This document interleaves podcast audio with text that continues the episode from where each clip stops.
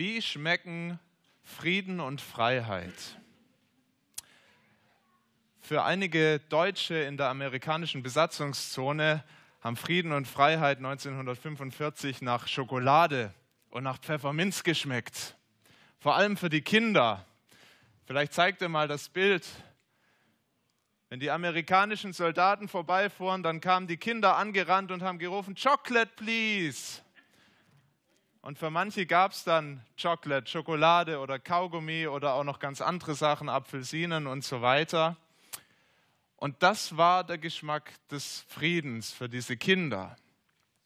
Es war aber nur der Anfang. In den nächsten Jahren gab es ein Riesenförderprogramm, vor allem aus Amerika, der Marshallplan, der die Wirtschaft angekurbelt hat. Es gab Lieferungen von Nahrungsmitteln, das Land wurde wieder aufgebaut, die Wirtschaft brummte wieder und schon bald konnte man sich im Laden wieder Schokolade und Kaugummi kaufen. Leute hatten wieder Geld in der Tasche und sie konnten sich das leisten und es gab innerhalb weniger Jahre einen Aufschwung und einen neuen Wohlstand und einen Frieden. Und wenn man zurückschaut, dann kann man sagen, dass diese Kaugummis und diese Schokolade eigentlich nur ein kleiner Vorgeschmack war von dem, was da kommen sollte. Und es war ganz erstaunlich, wenn wir uns überlegen, dass die Amerikaner die Feinde waren und dass sie eigentlich hätten Vergeltung üben können, dass sie die Deutschen hätten knechten können für das, was Deutschland angerichtet hat im Dritten Reich. Aber stattdessen das, ein Wunder. Und ganz ähnlich ist Gott zu uns gekommen. Sein Sohn Jesus Christus, wir haben gerade an Weihnachten dran uns zurückerinnert. Gottes Sohn, er kommt nicht als ein Richter, der Vergeltung übt, sondern als ein Helfer, als einer, der Frieden stiftet, als einer, der Heil bringt. Er schenkt den Menschen einen Vorgeschmack auf etwas viel Größeres, nicht Chocolate, sondern Kostproben der kommenden Heilszeit, Kostproben von dem, was einmal kommen wird.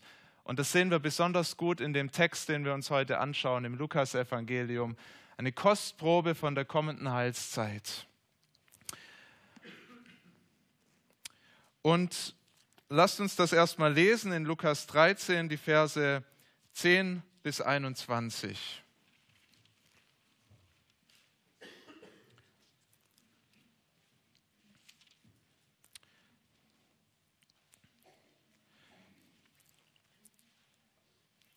Da lesen wir über Jesus. Er lehrte in einer Synagoge am Sabbat. Und siehe, eine Frau war da, die hatte seit 18 Jahren einen Geist, der sie krank machte, und sie war verkrümmt und konnte sich nicht mehr aufrichten. Als aber Jesus sie sah, rief er sie zu sich und sprach zu ihr, Frau, sei frei von deiner Krankheit, und legte die Hände auf sie, und sogleich richtete sie sich auf und pries Gott. Da antwortete der Vorsteher der Synagoge, denn er war unwillig, dass Jesus am Sabbat heilte und sprach zu dem Volk, es sind sechs Tage, an denen man arbeiten soll. An denen kommt und lasst euch heilen, aber nicht am Sabbattag. Da antwortete ihm der Herr und sprach, ihr Heuchler, bindet nicht jeder von euch am Sabbat seinen Ochsen oder seinen Esel von der Krippe los und führt ihn zur Tränke? Sollte dann nicht diese, die doch Abrahams Tochter ist, die der Satan schon 18 Jahre gebunden hatte, am Sabbat von dieser Fessel gelöst werden? Und als er das sagte, mussten sich schämen alle, die gegen ihn gewesen waren. Und alles Volk freute sich über alle herrlichen Taten, die durch ihn geschahen. Er aber sprach, Wem gleicht das Reich Gottes und womit soll ich es vergleichen? Es gleicht einem Senfkorn, das ein Mensch nahm und in seinen Garten säte, und es wuchs und wurde ein Baum, und die Vögel des Himmels wohnten in seinen Zweigen. Und wiederum sprach er, womit soll ich das Reich Gottes vergleichen? Es gleicht einem Sauerteig, den eine Frau nahm und unter einen halben Zentner Mehl mengte, bis er ganz durchsäuert war. Und Vater, wir wollen beten, dass wir dieses Wort tiefer verstehen und dass es uns den Glauben stärkt, dass dein Reich kommt und dass es unsere Freude größer macht darauf, was du tust, wie gut du bist, wie gut du für uns Menschen sorgst und ähm, ja, dass es unsere Vorfreude größer macht auf die kommende Heilszeit. Amen. Wir wollen in drei Schritten durch diesen Text gehen. Wir sehen zuerst diese Kostprobe von der kommenden Heilszeit, von dem Heil, was Gott bringt in den Versen 11 bis 13. Dann sehen wir in den Versen 14 bis 17, dass das eine Kostprobe ist, die nicht jedem schmeckt. Und zuletzt sehen wir, dass diese Kostprobe wirklich etwas ist, was etwas viel Größeres verheißt, die Verse 18 bis 21. Der Abschnitt beginnt mit einer Kostprobe von Gottes Reich. Eine scheinbar hoffnungslos kranke Frau erfuhr an diesem Tag persönlich, dass es bei Gott keine hoffnungslosen Fälle gibt und dass Jesus die Macht hat, jede Not zu wenden. Jesus predigte mal wieder an einem Sabbat, das hat er oft getan, er war oft am Sabbat in den Synagogen und er lehrte dort, er nahm den Sabbat sehr ernst. Das Sabbatgebot, du sollst den Sabbat heiligen, am Sabbat ist es Zeit, Gott anzubeten, auf sein Wort in besonderer Weise zu hören. Insofern ist das schon absurd, dass ihm das immer wieder vorgeworfen wurde, er würde den Sabbat ähm, nicht ernst nehmen, nicht wichtig nehmen, sondern mit Füßen treten. Und an diesem Tag, da lehrte er wieder und er weicht ein bisschen vom Drehbuch ab. Er hält diese Predigt nicht bis zum Ende, sondern er sieht da diese Frau, so scheint es in diesem Bericht, er sieht eine Frau, die krank ist und er unterbricht. Und Lukas schreibt über diese Frau nur so diesen einen Satz, relativ nüchtern. Sie hatte seit 18 Jahren einen Geist, der sie krank machte und sie war verkrümmt und konnte sich nicht mehr aufrichten. Vielleicht bist du da vorher schon ein bisschen drüber gestolpert. Vielleicht äh, geht es dir so mit diesen Berichten in den Evangelien, wenn es um Geister geht, um Dämonen geht, dass du denkst, ja, gibt es denn sowas überhaupt? Dämonen, Geister, habe ich so noch nie gesehen in Deutschland. Wir müssen uns aber bewusst machen, dass hier ähm, Lukas schreibt, Lukas ein Arzt, ein gebildeter Mann, der sich vorgenommen hat, wie er selber berichtet, wirklich genau all dem nachzugehen, all den Geschichten, die um Jesus erzählt werden. Und er hat wirklich die Leute befragt, er hat genau nachgefragt, was war da los. Er berichtet von kranken Menschen, die keine Dämonen hatten, die einfach krank waren. Er berichtet aber auch von solchen, die von Geistern dämonisiert waren. Gebildeter Mann. Und auch heute wird noch davon berichtet, dass es Geister gibt. Ich ähm, habe vor einigen Jahren einen Prediger kennengelernt, der in Namibia und in Südafrika tätig war. Johannes Trauernicht heißt er, ganz nüchterner Norddeutscher, ähm, ganz klare Botschaften, sehr evangelistisch. Und dann habe ich ein bisschen später seine Biografie gelesen und ich habe gedacht, ja, gibt es denn das? Da berichtet er, wie er in Südafrika Gemeinden gegründet hat und wie ihm da immer wieder, nicht oft, aber immer wieder Menschen begegnet sind, die dämonisiert waren, die Geister hatten. Eine ganz dramatische Geschichte erzählt er von einer Frau, über der sie zwei Stunden gebetet haben. Und diese Frau hat ihn dann angeschrien, beziehungsweise der Geist in ihr hat, sie, hat ihn angeschrien und gesagt, dass diese Frau als Kind dem Teufel geweiht wurde. Sie haben gebetet über diese Frau und sie wurde frei. Der Geist verließ sie. Sie hat sich der Gemeinde angeschlossen. Sie kam zum Glauben an Jesus Christus. Er hat das erlebt. Im Namen Jesu werden Menschen frei von Geistern. Es passiert besonders häufig auf dem Missionsfeld, im Missionskontext, da wo das Evangelium noch gar nicht Fuß gefasst hat. Es wird immer wieder berichtet. Auch wenn wir im aufgeklärten Deutschland, in Europa das vielleicht nicht so wahrhaben wollen, aber in dieser Welt treiben Geister ihr Unwesen. Und was hatte dieser Geist der Frau zugesetzt? Über 18 Jahre lang hat er sie schwer geplagt, er hat sie niedergedrückt, er hat sie so bearbeitet, dass sie nur noch verkrümmt sich fortbewegen konnte, so steht es da. Vielleicht wie Quasimodo, der Glöckner von Notre Dame, mit einem ganz äh, schiefen Buckel. Vielleicht konnte sie auch nur noch krabbeln, sich durchs Leben schleppen. Und nach so einer langen Zeit des Leides, da hatte diese Frau ganz bestimmt keine große Hoffnung mehr, dass das nochmal irgendwann was gibt auf dieser Erde, dass sie nochmal gesund werden kann. Das können wir uns vorstellen. Irgendwann hat sie sich ganz bestimmt damit arrangiert, irgendwie. Und die Leute um sie rum wahrscheinlich noch viel schneller. Die haben sie gesehen und vielleicht gar nicht mehr beachtet. Vielleicht haben sie auch getuschelt hinter ihrem Rücken oder es ihr ganz offen gesagt, was musst du verbrochen haben, dass du so einen Geist hast? Alle hatten sich irgendwie damit arrangiert, nur einer nicht. Jesus. Er sieht diese Frau und ihre Not bewegt ihn tief. Er predigt nicht weiter, sondern er wendet sich dieser Frau zu, er geht zu ihr hin. Hat Mitleid. Und dann tut Jesus das, was kein Freund tun konnte, kein Verwandter, auch kein Arzt und nicht einmal irgendein Exorzist konnte das tun, was Jesus jetzt tut. Er geht zu dieser Frau und er sagt, Frau, sei frei von deiner Krankheit.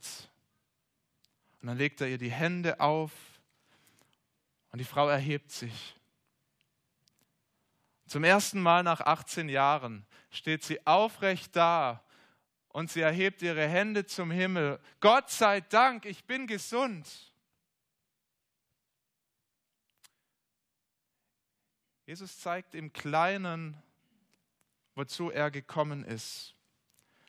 Haben an Weihnachten diese Botschaft gehört von den Engeln, die sie den, den Hirten auf dem Feld gebracht haben. Der Heiland ist da. Kommt und seht, der Heiland ist da. Heiland.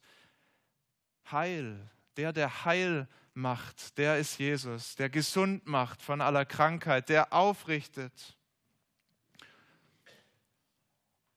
Und wenn das schon erstaunlich war, dass die Amis vor einigen Jahrzehnten als Friedensbringer gekommen sind, das ist noch erstaunlicher, dass der Sohn Gottes kommt als Friedensbringer, als einer, der Heil macht und nicht zerstört und nicht richtet und nicht die Menschen zur Rechenschaft zieht.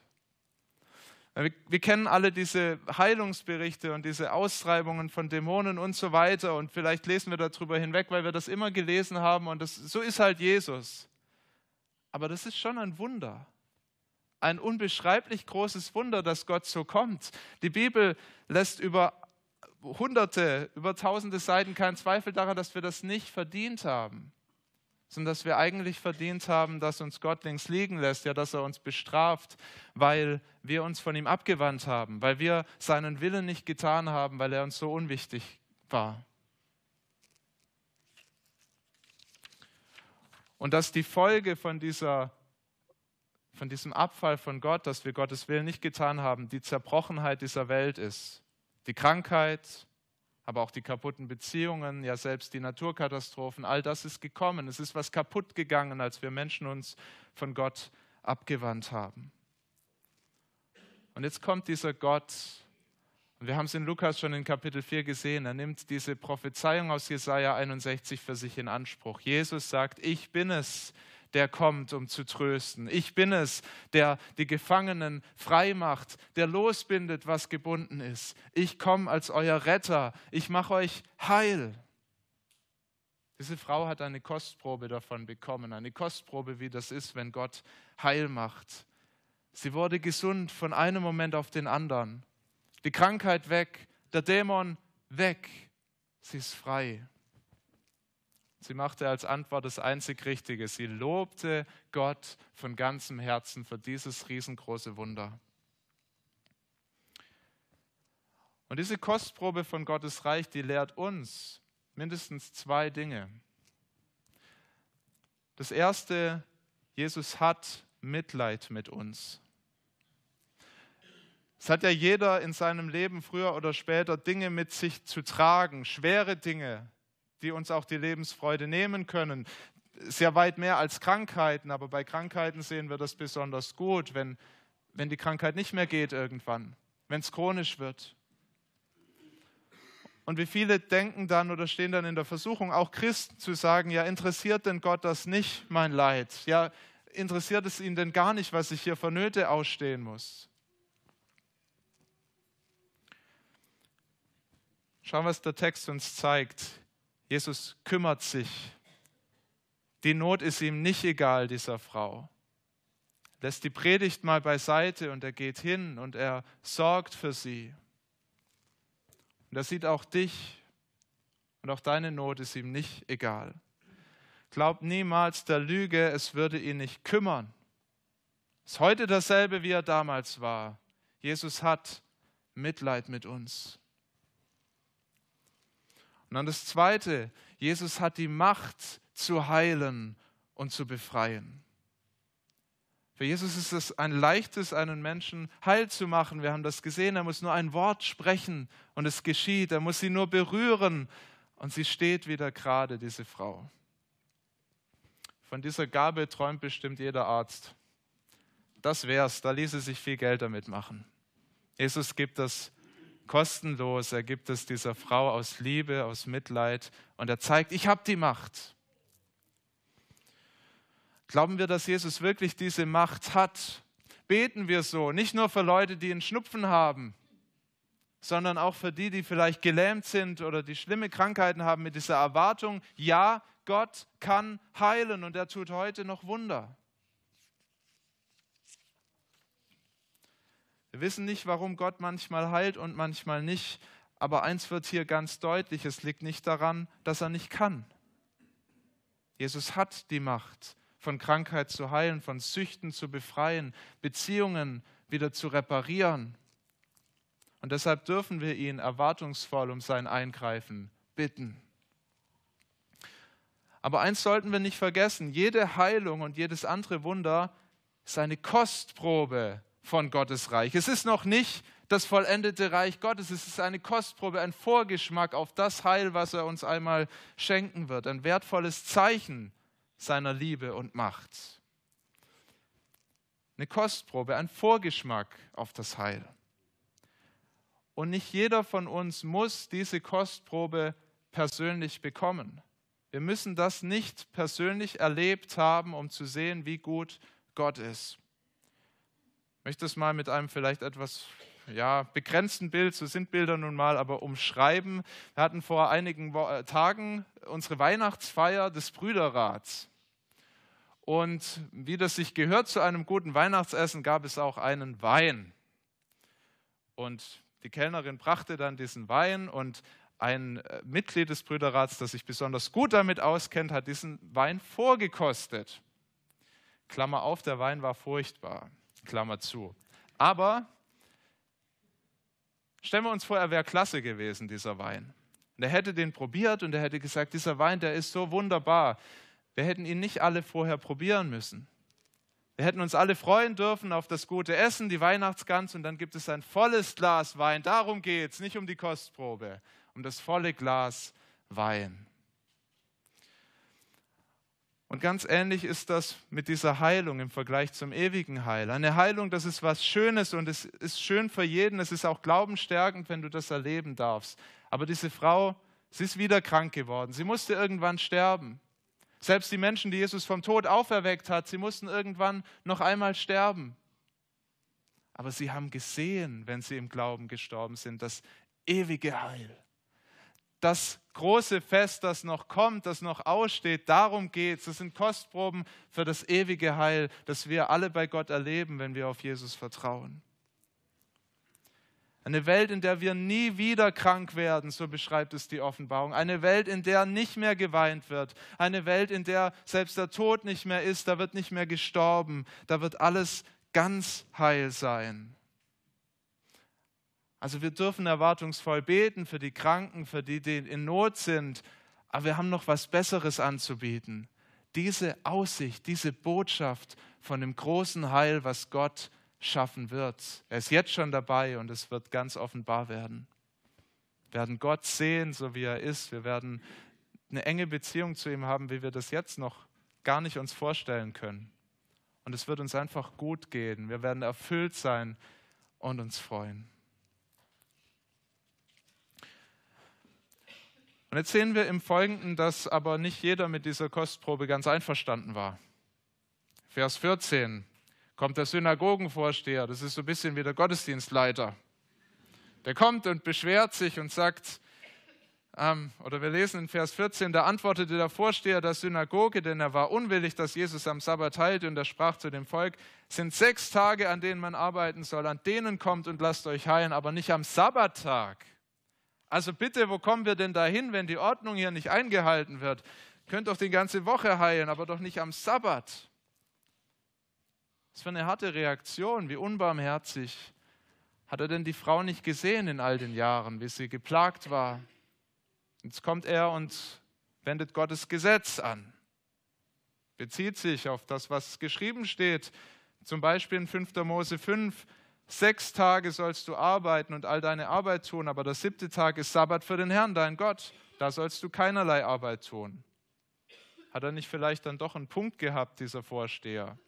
Wollte ja nur das Gesetz gut anwenden. Jesus sagt nein.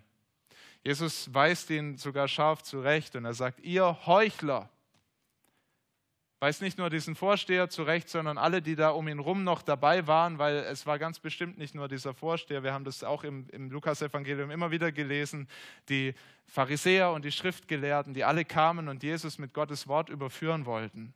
Gott selbst mit seinem Wort. Das ist unfassbar eigentlich.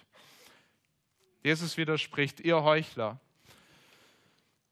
Bindet nicht jeder von euch am Sabbat seinen Ochsen oder seinen Esel von der Krippe los und führt ihn zur Tränke? Sollte da nicht diese, die doch Abrahams Tochter ist, die der Satan schon 18 Jahre gebunden hatte, am Sabbat von dieser Fessel gelöst werden? Also offensichtlich kannten die Pharisäer und Schriftgelehrten und auch dieser Vorsteher schon Ausnahmen für das Arbeitsgebot am Sabbat. Jesus packt sie da. Das sind zwei entlarvende Fragen. Ja, macht ihr das nicht auch, wenn euer Ochse und euer Esel am, Sabbat wenn die Durst haben, dass er sie zur Tränke führt. Ist doch klar. Ähm, wahrscheinlich nicht nur, weil ihr Mitleid mit dem armen Vieh habt, sondern auch, weil ihr euer Einkommen sichern wollt. Ja, klar haben sie das gemacht. Sie kannten Ausnahmen für dieses Arbeitsgebot. Da, wo Not war, da haben sie das nicht so streng genommen. Und Gott tadelt sie dafür nicht. Das ist genau in Ordnung, das zu tun. Aber wenn die Fürsorge für die Tiere am Sabbat erlaubt ist, ja, dann doch erst recht die für einen Menschen, der in so einer Not ist. Wenn es möglich war, den Esel von der Krippe loszubinden oder den Ochsen, ja dann doch erst recht einen Menschen, der nach 18 Jahr, der 18 Jahre lang vom Satan geknechtet worden war. Wenn die alltägliche Not der Tiere gestillt werden darf, ja dann doch erst recht eine Not, die über so lange Zeit eine gefühlte Ewigkeit da war. Ist doch richtig, dieser Not am Sabbat zu begegnen.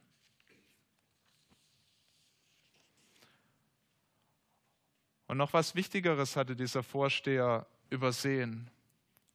Hier hatte nicht einfach ein Arzt am Sabbat seine Arbeit gemacht. Hier war nicht einfach ein Patient in die Praxis gekommen, sondern hier hatte ja Gott gehandelt hat Gott einen Menschen wiederhergestellt. Und es ist ganz interessant, dass dieser Gott im, Sabbat, im Kontext von dem Sabbatgebot, 5. Mose 5, Vers 15 sagt, als Grund, warum sie so feiern sollen, warum sie die Arbeit ruhen lassen sollen, denn du sollst daran denken, dass auch du Knecht in Ägyptenland warst und der Herr dein Gott dich von dort herausgeführt hat mit mächtiger Hand und ausgerecktem Arm. Darum hatte der Herr dein Gott geboten, dass du den Sabbattag halten sollst. Am Sabbat sollten sich die Juden also daran erinnern, wie Gott sie aus der Sklaverei befreit hat, wie er sie gerettet hat, in ein neues Land geführt hat, wo Milch und Honig fließen.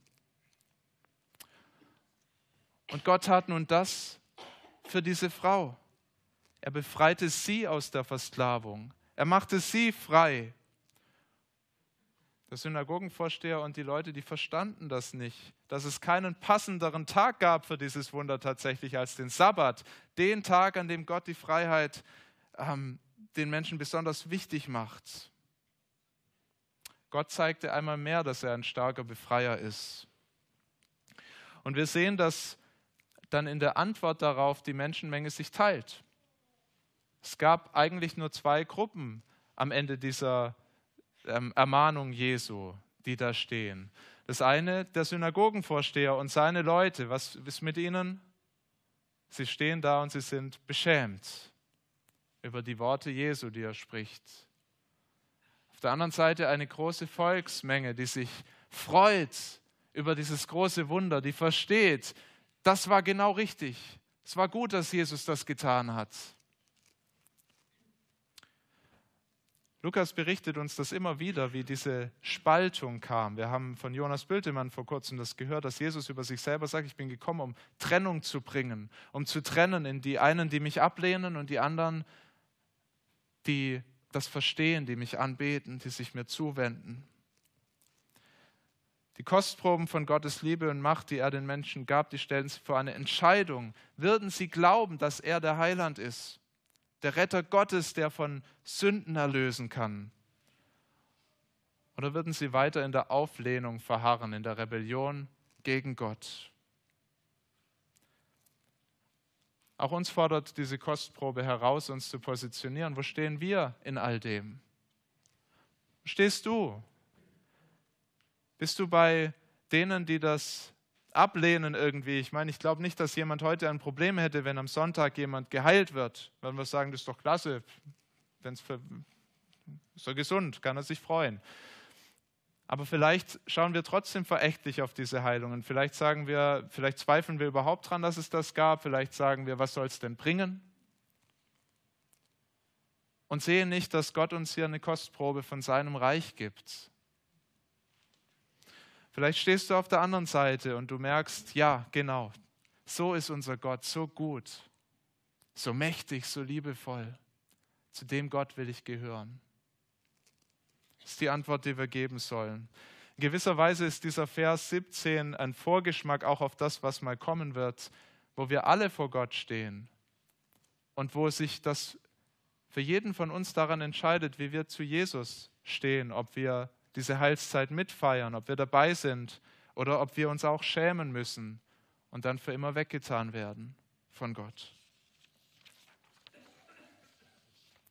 Alles entscheidet sich an deiner Beziehung zu Jesus. Lass dich rufen. Leb dein Leben mit ihm, mit diesem wunderbaren Gott, der uns so viel Liebe zeigt, der uns seine ganze Macht zeigt. Geh nicht ins neue Jahr, ohne dich ihm wirklich anvertraut zu haben mach jetzt fest bei ihm. Sein Reich kommt und es breitet sich aus und noch ruft er Menschen hinein. Und genau das lehrt Jesus jetzt zum Schluss in den letzten Versen 18 bis 21, dass dieses Reich ein Reich ist, das sich ausbreitet, langsam vom Kleinen zum ganz Großen. Kostprobe für etwas viel Größeres, das sehen wir jetzt hier. Gebraucht zwei Bilder wie so oft macht er das uns ganz anschaulich. Er vergleicht Gottes Reich zuerst mit einem Senfkorn. Ganz kleines Körnchen, das irgendwo in den Garten gepflanzt wird und dann mit der Zeit aufgeht und immer größer wird und noch größer, bis irgendwann sogar die Vögel in diesem Baum nisten können und Schutz finden und Sicherheit. Wie passend ist das gerade auch in der Weihnachtszeit, wenn wir uns überlegen, wie Gott in diese Welt gekommen ist. Ein kleines Baby in der Krippe, der hat noch keine Wundertaten vollbracht, der Jesus in der Krippe. Und doch kommen da zuerst die Eltern, dann die Hirten, ja sogar die Weisen aus dem Morgenland und ihre Herzen werden verändert, als sie da Gott selbst sehen, der Mensch geworden ist. Das ist ein Wunder. Und dann wächst dieser Junge heran und wird zu einem Mann und er tut Wunder um Wunder. Er bringt Zeichen des Heils, bringt Zeichen dieser kommenden Zeit. Er baut Gottes Reich. Er fängt an, Menschen um sich zu scharen. Erst diese zwölf Apostel und dann kommen immer mehr Jünger dazu. Das Reich wächst zu einem zarten Pflänzchen heran. Und die Frommen sagen, das Pflänzchen machen wir mal lieber ganz schnell kaputt, bevor das noch groß wird. Und sie sagen, weg mit diesem Jesus. Und sie bestechen einen seiner Jünger, dass er ihn an sie verkauft. Und dann schlagen sie ihn ans Kreuz auf Golgatha und denken, das Unkraut haben wir beseitigt. Und erkennen nicht, und erkennen nicht, dass genau das Gottes Plan ist. Jesus sagt an anderer Stelle, das Weizenkorn muss in die Erde fallen und dann wird es aufgehen und gute Frucht bringen. Er hing dort am Kreuz für deine und für meine Schuld und wenn wir auf ihn vertrauen, dann kommen wir dazu in Gottes Reich. Und das sehen wir, das passiert. Jesus steht wieder auf vom Tod und die Apostel werden ausgesandt und sie verkünden es erst in Jerusalem und bald schon viel weiter. Bald ist der ganze Mittelmeerraum vom Evangelium, ähm, hat sich das dort verbreitet. Missionare gehen weiter nach Asien, weiter Westeuropa. Die Botschaft breitet sich aus auf der ganzen Welt. Was für ein Wunder. Die Botschaft von diesem kleinen Baby, das zum Mann wird, der am Kreuz stirbt für unsere Schuld. Ist das ein Wunder? Dass diese Botschaft sich auf der ganzen Welt ausbreitet, ja, was gibt es für eine bessere Illustration dafür, dass dieses kleine Korn zu einem riesen Baum heranwächst und er wächst noch weiter. Es wächst noch weiter sein Reich. Jesus gebraucht das zweite Bild, er sagt, es ist wie ein Sauerteig, der unter ein halbes Zentner Mehl gemischt wird. Und wenn du das so durchmischt, ja, da passiert es ganz zwangsläufig, dass alles durchsäuert wird. Und so ist es mit dieser Botschaft. Sie geht durch die ganze Welt und durchdringt die ganze Welt. Und es ist erstaunlich, ohne Gewalt, ohne Waffen. Das Evangelium wird weitergesagt und wo es verkündet wird, sind Menschen, die es glauben. Selbst in Nordkorea gibt es Menschen, die das glauben. Selbst in China, in Ländern, wo du denkst, das kann gar nicht, da, da passt das Evangelium gar nicht rein, finden Menschen zum Glauben. Und das ist eine Verheißung für uns, die uns wirklich Mut machen soll. Diese Botschaft wird ganz zwangsläufig sich verbreiten auf der ganzen Welt, bis Gott sein Werk vollendet hat. Das wird passieren. Das ist eine Verheißung. Und ist gleichzeitig aber auch ein Auftrag, weil wir das auch sehen, weil Jesus uns das auch sagt. Es ist nicht so, dass es auf eine ganz geheimnisvolle, mysteriöse Weise sich verbreitet, sondern er gebraucht dazu Menschen wie dich und mich. Gebraucht Menschen, die diese Botschaft weitersagen. Es ist ein Auftrag für uns, ähm, es Jesus nachzutun, als seine Jünger ihm nachzufolgen, Menschen in der Liebe zu begegnen, mit der er Menschen begegnet ist, wie wir das hier als Kostprobe auch gesehen haben. Und Menschen auch das Wort zu bringen. Gott bringt euch Heil. Denkt nochmal an den amerikanischen Soldaten vom Anfang, der da den Kindern Chocolate und Kaugummis gebracht hat. Rückblickend ein Vorgeschmack auf Frieden und Wohlstand. Und ganz ähnlich dürfen wir Menschen einen Vorgeschmack von Gottes Heil bringen. Immer wieder gebraucht er auch heute noch Christen, um Wunder zu tun. Ich auch von Johannes Trauer nicht erzählt, der sogar Geister austreiben durfte. Und wir hören viele solcher Berichte. Aber in der ganzen Geschichte sind die spektakulären Wunder nicht die Regel. Schon in der Bibel nicht. Als Christen sollten wir vor allem uns danach ausstrecken, mehr von der Gesinnung von Jesus zu haben. Menschen mehr von dieser Liebe zu zeigen. Menschen in Barmherzigkeit zu begegnen. Sein Reich wächst auch dort, wo Christen krank bleiben, wo Christen vielleicht auch Außenseiter bleiben, aber doch diese Hoffnung haben auf die kommende Zeit ohne dass sich die Probleme von einem Tag auf den anderen komplett in Luft auflösen. Es ist diese Woche wieder so deutlich geworden. Ich habe ähm, eine Dokumentation gesehen über den großen Evangelisten Billy Graham. Und er hat unter anderem in Amerika große Evangelisationen gehalten, wo Menschen kamen, schwarze und weiße. Und dann fingen die Behörden da an, die zu trennen mit Seilen nach schwarz und weiß.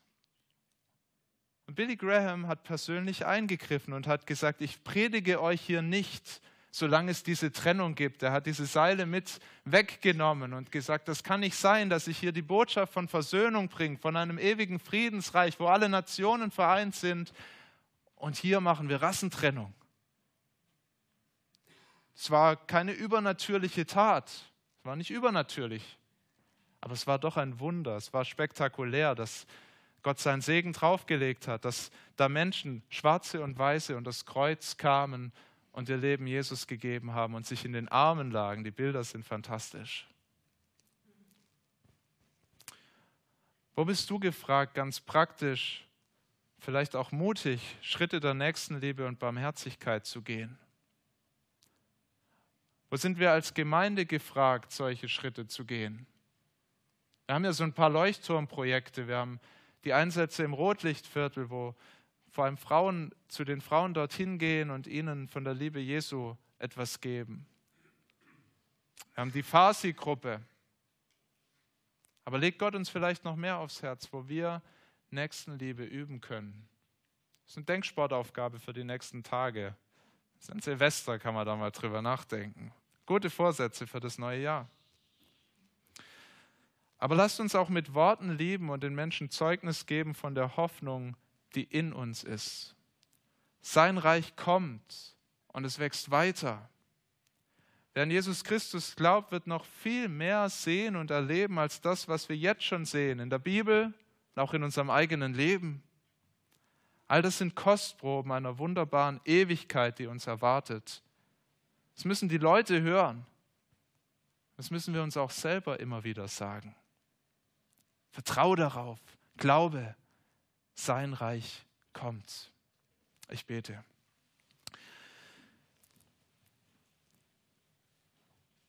Vater im Himmel, wir danken dir so sehr, dass Jesus in diese Welt gekommen ist und dass er nicht als unser Richter und als unser Ankläger gekommen ist, sondern dass du so einen genialen Heilsplan hast.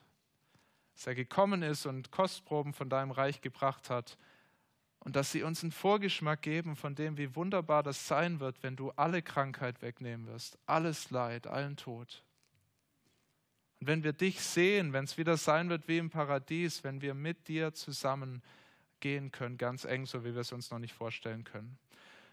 Und wir beten, dass wir wirklich von dieser Hoffnung geleitet sind in diesem Leben auf dieser Erde, dass sie uns antreibt, dass sie uns froh macht, und dass sie uns auch zu den Menschen treibt, die keine Hoffnung haben, die nur für dieses Leben denken und ähm, die so schlecht auch mit Leid und Schmerz umgehen können.